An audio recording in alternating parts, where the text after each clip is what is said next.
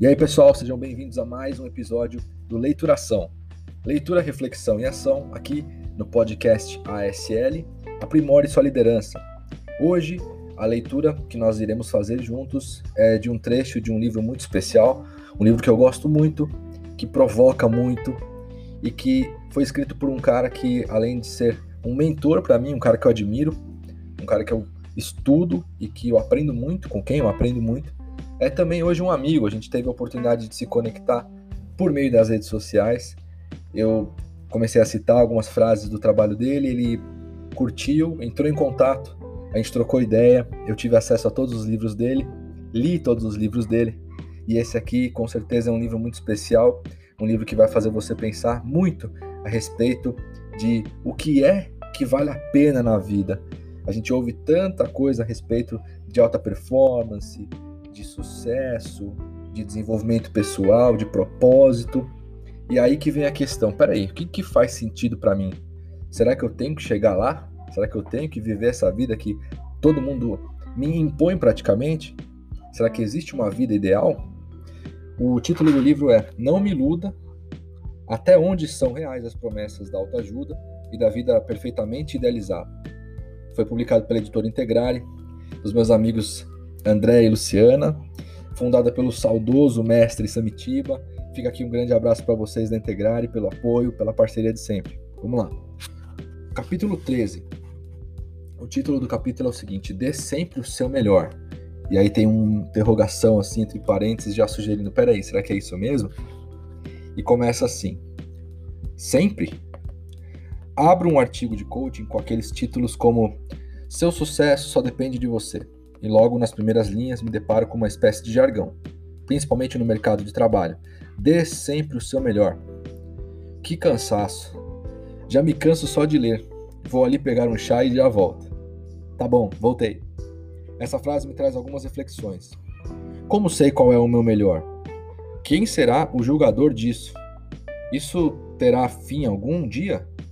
É possível chegar a um lugar com essa convicção de que não havia uma forma melhor que eu pudesse fazer, sempre, neste caso, é sempre mesmo? Eu sou a única pessoa que de vez em quando faz algumas coisas meia boca? Sou um extraterrestre por ter dias de preguiça? Não me iluda, não é possível dar o meu melhor o tempo todo.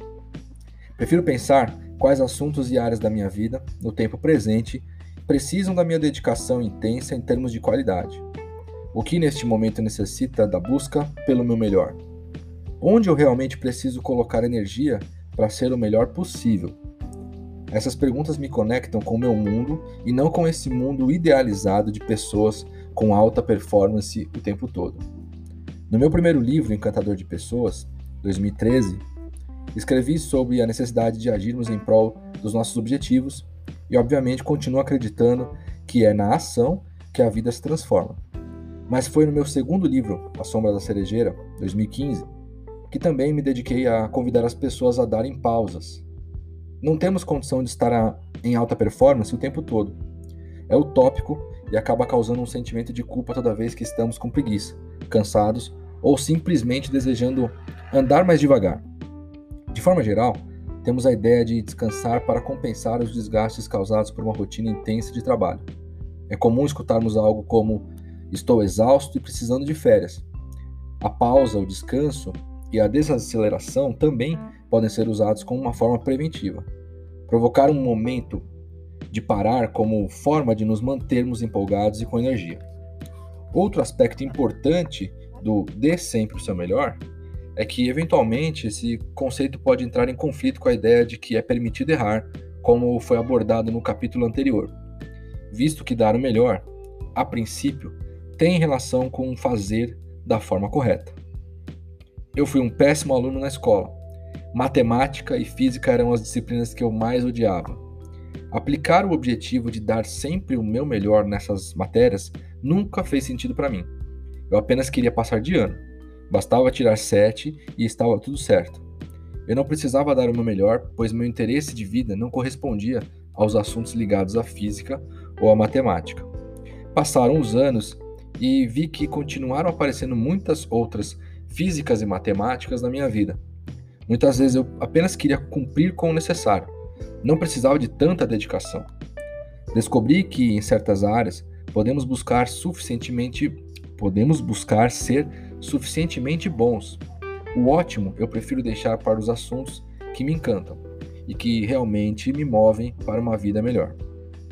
Outro fator presente nessa busca por ser sempre o melhor é a cobrança sobre o valor de fazer algo de forma espontânea. Temos o hábito de cobrarmos dos outros que determinada atitude ocorra espontaneamente. É comum existir a crítica que, se não for espontâneo, não tem valor. Mas isso é novamente uma ilusão. A espontaneidade é o fim do processo de aprendizado e não o início. Só conseguimos agir espontaneamente com aquilo que já aprendemos. Lembra a primeira vez que você foi dirigir um carro ou andar de bicicleta? Tensão e ansiedade, certo? No carro existe a fantasia de que não conseguiremos fazê-lo andar. Temos os dois olhos e são três espelhos, duas pernas mais três pedais. Embreagem em uma intensidade, freio em outra, acelerador em outra. Preferimos não ligar o som e não falar com ninguém. Já na bicicleta existe aquela tensão de que não conseguiremos nos equilibrar.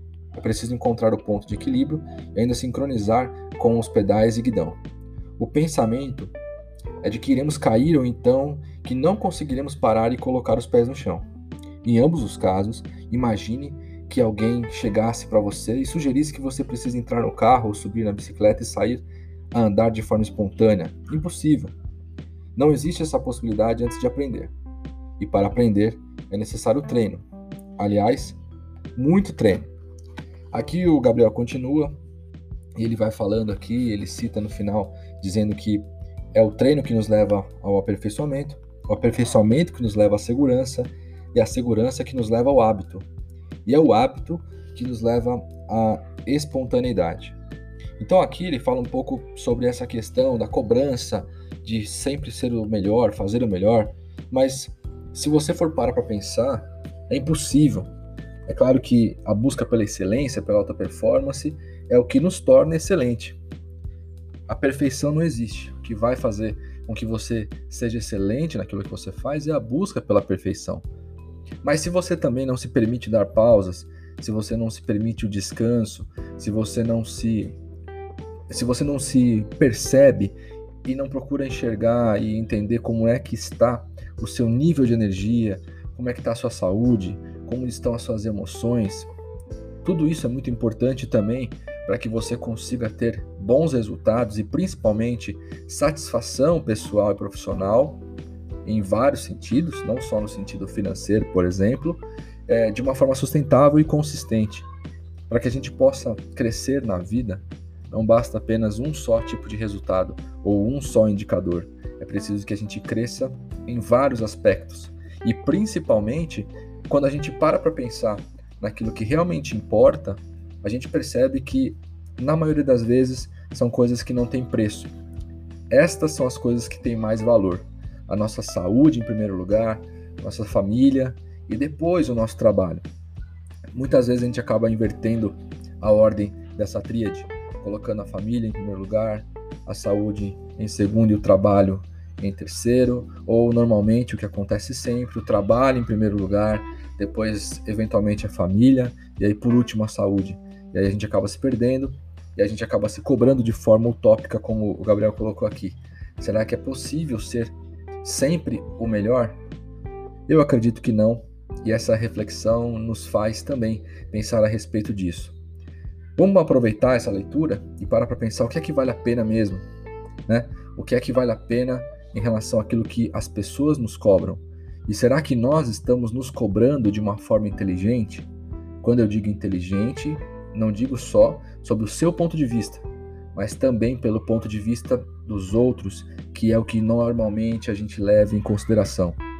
Quando a gente olha mais para dentro da gente, para aquilo que realmente tem valor, para aquilo que é mais importante, buscando o essencial, se a gente fizer uma grande análise profunda a respeito disso, a gente começa a perceber que grande parte do uso do nosso tempo, do nosso estresse, do gasto de energia, de preocupação, não necessariamente está focado naquilo que é mais importante, e sim naquilo que as pessoas dizem pra gente que é mais importante.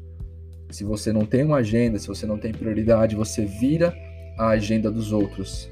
Os outros fazem de você um instrumento, uma ferramenta para a prioridade deles. E é isso que a gente precisa cuidar. Cuidar para que a gente não se cobre de algo que não importa. E sim buscar a verdadeira felicidade, sempre com coerência, óbvio, né? A gente não pode querer ser tonto, né?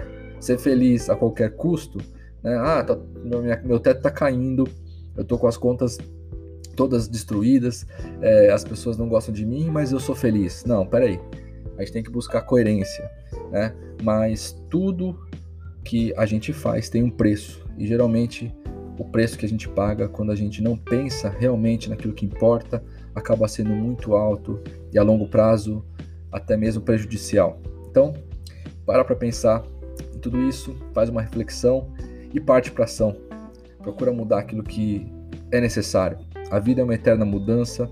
Para que a gente possa viver, é preciso mudar sempre, se transformar, buscar melhorar seus hábitos. E tudo isso é importante para que você possa evoluir cada vez mais e contribuir cada vez mais. Não tem nada melhor na vida do que crescer e contribuir, né? Ajudar as pessoas, fazer que tudo, perceber que tudo aquilo que você faz ajuda, faz a diferença. Isso tudo é muito importante. Então, fica aí essa reflexão e a gente se vê então num próximo episódio do Leituração. Um grande abraço, fiquem com Deus e até a próxima. Valeu!